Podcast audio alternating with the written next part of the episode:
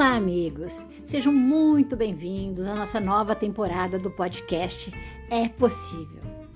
Nós vamos iniciar falando de uma das nossas viagens, é, dos nossos perrengues, que teve, tivemos muitos perrengues, mas eu queria iniciar é, dizendo que assim é possível viajar sim, é muito possível.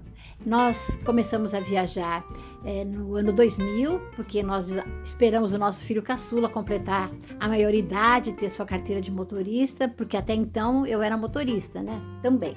É, e a partir do ano 2000 a gente começou a fazer nossas viagens.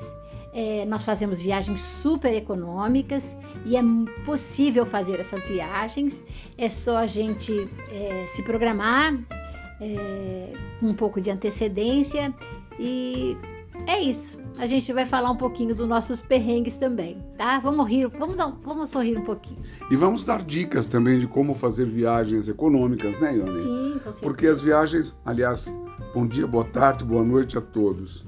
A gente, a gente teve, tem experiência e como a gente não tinha muito dinheiro para viajar, nós viajávamos do jeito que dava. No começo, era mais fácil, porque as companhias aéreas elas não, não exigiam que a gente levasse uma bagagem menor. E a gente levava duas, três malas, era um inferno. E a gente chegou a perceber que roupas que nós levamos voltaram sem uso. E nós ficávamos 25, 30 dias viajando e sem uso. Aí o tempo passou, as coisas ficaram mais difíceis, as companhias aéreas, ah, principalmente na Europa, né, o low cost, que exige que você carregue no máximo uma mala de algumas 12 quilos e a maioria 8 a 10 quilos. Então nós tivemos que nos virar. E aí começamos a fazer as nossas viagens de, de, de, de mais econômicas. E como é que se faz uma viagem econômica, Ionê? Ah, olha, é, eu costumo programar, eu, eu que faço as programações das nossas viagens, e eu começo a programar assim, assim uns oito meses, seis meses antes porque a, as companhias aéreas elas facilitam a, a, você pagar uma passagem aérea. Então, é, se você comprar seis meses antes, você pode parcelar sua passagem de seis até dez vezes. Então, quando você for viajar, você já está praticamente com as passagens pagas. E os hotéis também. E os né, hotéis também.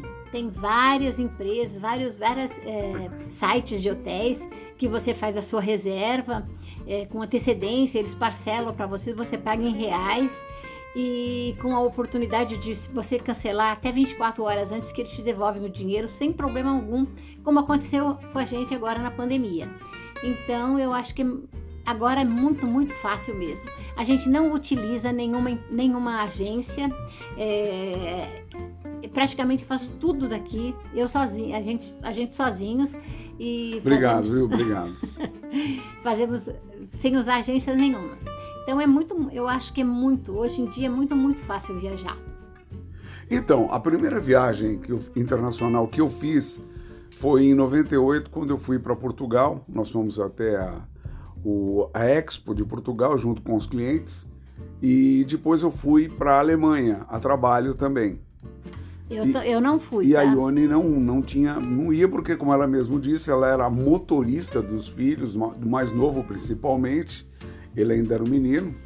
E quando ele completou 18 anos, que foi em 2000, aí eu falei: agora é a nossa vez, Ione, agora nós vamos viajar juntos.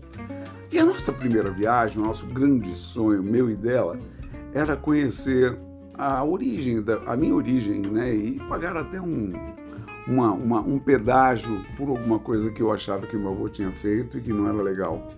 Então nós resolvemos ir para Portugal. Mas como nós estávamos pensando como pobres, pobre, pobre no bom sentido, claro, porque pobre não vai para a Europa, não é? Mas a gente pensava o seguinte: como nós vamos lá para Portugal e a Espanha está logo ali do ladinho, eu disse para Iona assim: que tal a gente ir para a Espanha, lembra, Pedro? Sim, até nosso voo foi direto para Madrid. Exatamente, o voo foi direto para Madrid.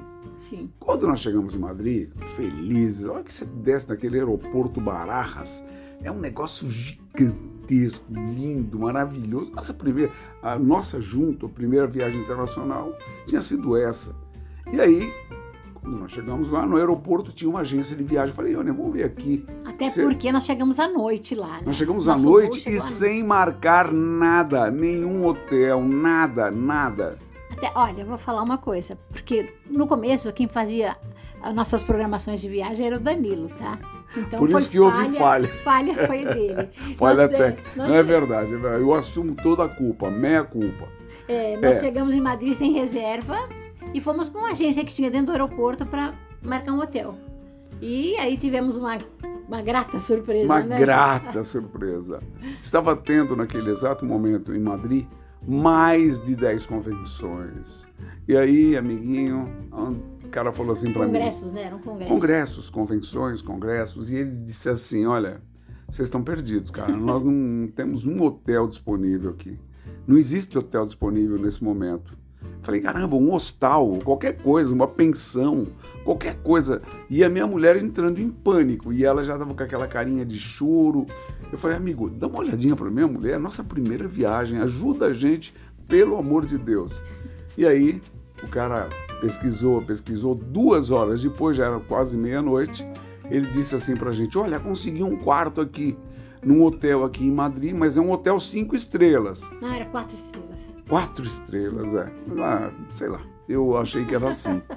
Bom, e aí o cara falou: Só que tem assim, ó, só tem um quarto, e este quarto é quarto com cama de viúvo, aquela cama menor. E fica na cobertura do hotel. Mas não vai pensar você que a cobertura era... um sótão. Era um sótão, era um lugar pequenininho, apertadinho. E naquela época era caríssimo, muito caro. Já roubou quase metade do nosso dinheiro que a gente ia gastar todo na Espanha, não foi é isso? É verdade, é isso mesmo. Aí fomos para lá, chegamos lá. O, o hotel era maravilhoso, realmente, chama Liabeni e ficamos lá hospedados. No dia seguinte, cedinho, falei para ele, com a nossa malinha arrastando por Madrid afora, vamos procurar um hostal, não é possível que a gente não ache.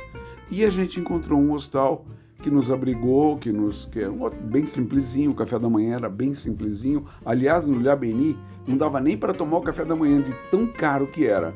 Nós conversamos com o porteiro, o porteiro nos indicou uma uma padaria, lembra, Apertar? Isso. Sim. E aí nós fomos na padaria. Tá comemos coração, comemos, ó, gastamos nada perto dos 40 dólares que era por pessoa. Dólares, na época era dólares, era dólar. Não, não, eles não cobravam ainda em euros. Bom, conclusão.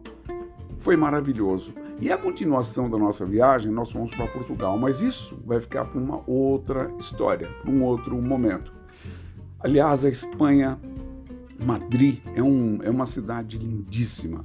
O dia que vocês puderem conhecer, vão, porque vale muito a pena. É, eu só quero complementar que a gente saiu de Madrid e fomos fazer a Costa dos. Não. Ah, nós fizemos a parte de baixo, o sul de Madrid. É, o sul de Madrid. Fomos até... Sem reservas. Também, Sem reservas tá? também. É, aí quando nós chegamos em. Córdoba. Córdoba também não tinha. Não tinha hotel, não, só tinha uma, um quarto que era em cima de um casamento, que estava tendo um casamento, um barulho ensurdecedor. Aí fomos para Sevilha. Chegamos em Sevilha, não tinha quartos também. Aí conseguimos, com muito, muita conversa, né? Conseguimos um quarto lá pequenininho também. Mas nos hospedamos, né? Sim, claro. Depois, aí não, aí quando nós chegamos lá em. Foi. Como é que é o nome da cidade, meu Deus? Uma cidade famosíssima Cádiz. lá. Cádiz. Quando chegamos em Cádiz, nós ficamos num, Mar, num Marriott. Meliá, foi o Meliá. Ah, Meliá, puta, né? de frente para o mar. Naquela época era verão, 10 horas da noite estava o sol brilhando no horizonte. Então é isso, nós vamos continuar a nossa história, vamos continuar esses capítulos, será sobre viagens, dos perrengues e das coisas boas que também nós passamos, não é? É isso, queridos. Se vocês gostaram, esse é do, está de acordo com, com o que nós postamos aqui, se vocês estiverem, então, por gentileza, divulguem para os seus amigos. Para nós é muito importante, porque o nosso podcast só é possível se vocês divulgarem para nós. Um grande abraço, fiquem com Deus e até a próxima. Até a próxima e beijinhos para todos.